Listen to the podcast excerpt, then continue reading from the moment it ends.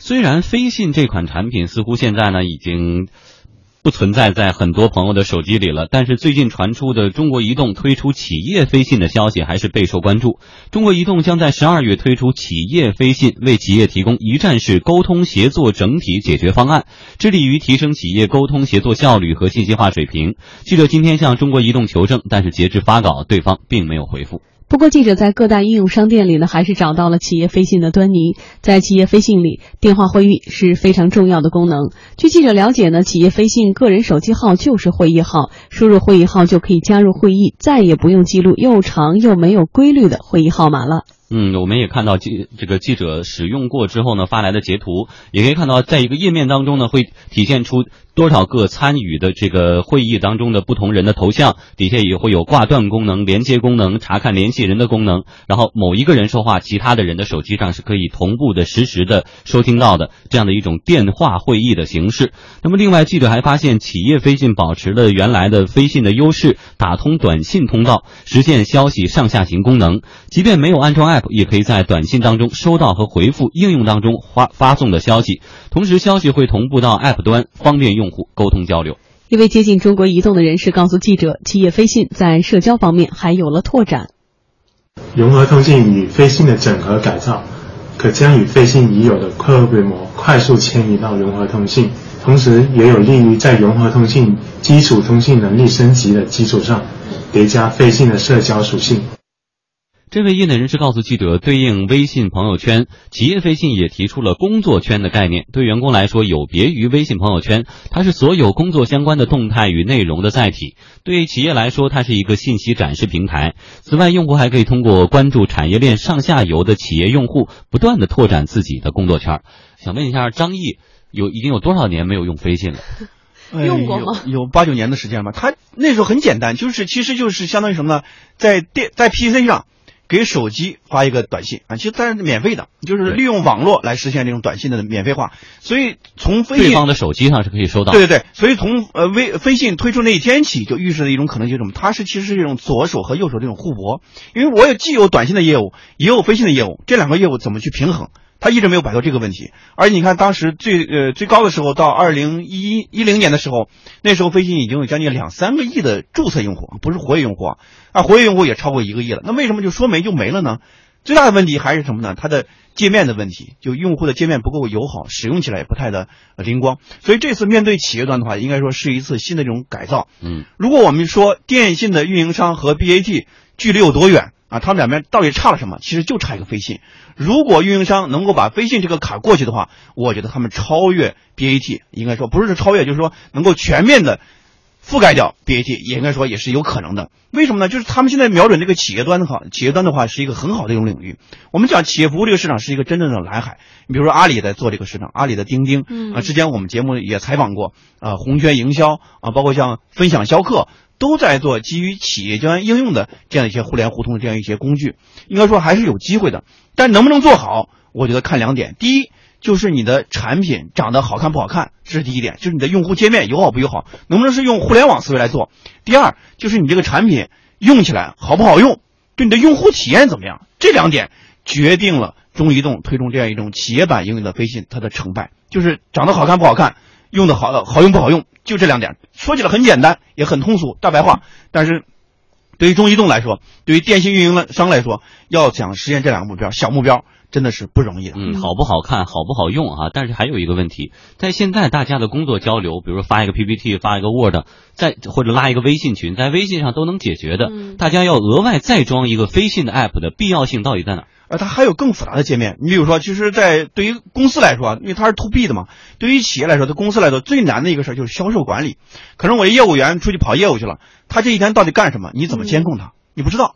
但是如果说有这么一个端口的话，他每一天的记录都都会在上面。但是说实话，像这些功能，现在阿里钉钉什么都是有的。对。然后在这样的情况之下，你又是一个后来者，而说实话，当初的个人级的飞信都做不好，那么企业级的飞信到今天还晚来了，为什么就能做得非常好呢？大家相信的程度、理由又在哪里？第一呢，它有运营商的优势；第二呢，就是它可能线下会有一些企业的资源，但是这些企业的资源能不能转化成你的企业级应用的一个客户或者用户，这个其实是很大的一个考验。嗯，好，我们来继续介绍飞信在相关业务的布局。今年五月，中国移动北京分公司在官网上发布了关于短信转飞信业务下线的公告。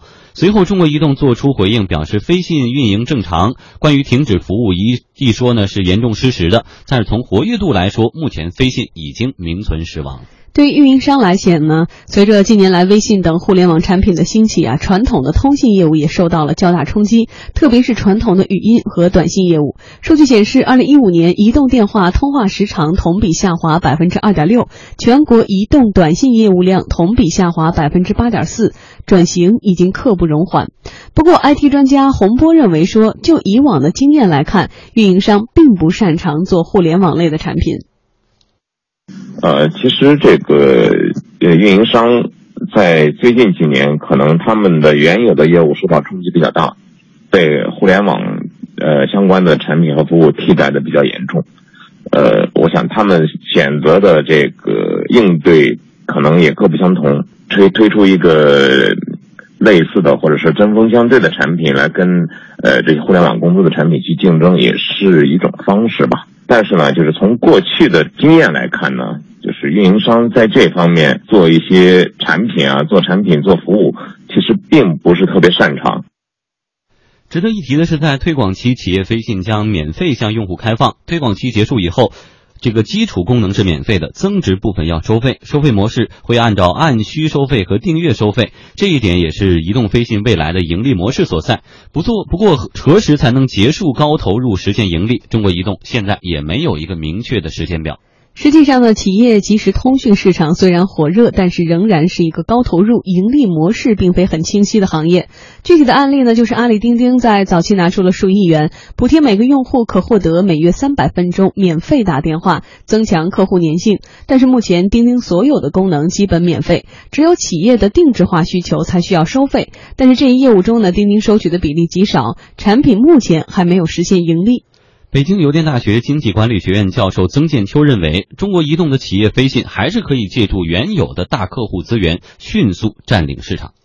飞信它本身的功能还是很强大的。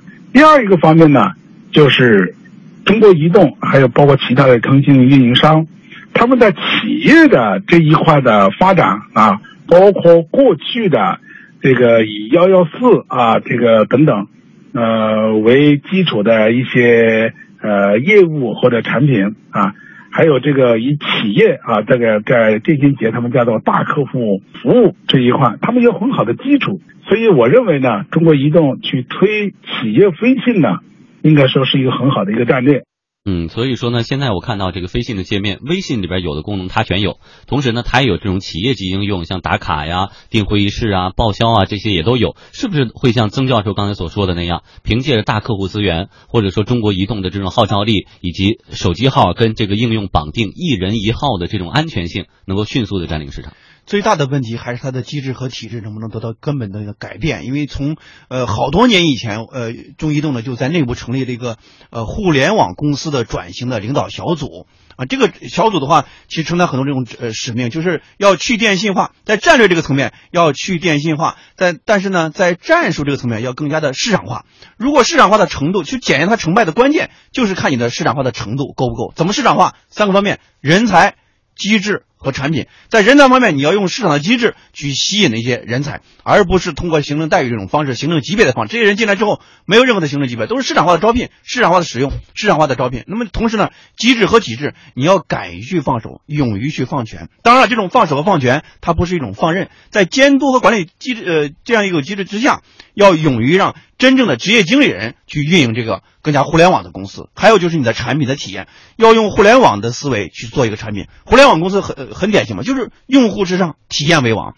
能不能把你的用户的体验做到极致？这个对中移动的产品来说是一个最大的挑战。从运营商到带有互联网基因的这样的一种新兴的这种公司，怎么实现这个跨越？就是你能够把这三点做好：人才、机制和用户能够做好。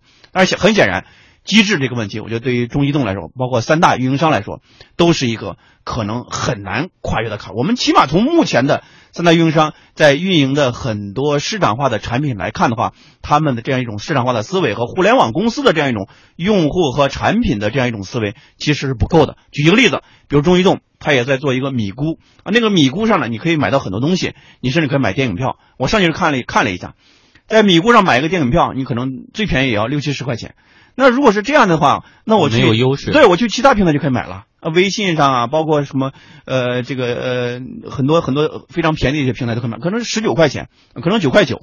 那为什么要到你这个平台去买呢？你没有任何的优势，而且我看它的界面的话，很多时候还是像这个传统的那种移动端的网站的那种界面，它不是互联网公司那种打法。所以说，我们讲互联网思维，互联网思维真正的形成，其实最大的考验。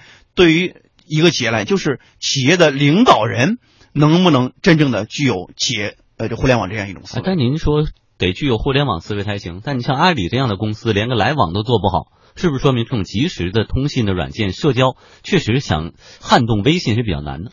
呃，阿里之所以没有做好来往，就是因为他们本身对这个领域确实不够的、不够的精呃不够的精准，同时呢也不够熟悉啊。他跨界跨太大，他做电商是没有问题的，但是你做一个即时通讯的话，可能就不是他的专长。而且他们的用户的思维和产品的思维，更多时候还是这种电商思维。从电商思维到一种即时通讯这样一种思维，这种跨越是很难的。嗯，所以呢，中国移动的飞信能不能真的解决用户的痛点，让大家的工作和生活分开，同时工作更加便利化，更加压缩中间的环节哈？我们也期待着中国移动的飞信的市场啊表现，能够给这个用户一个比较满意的答复。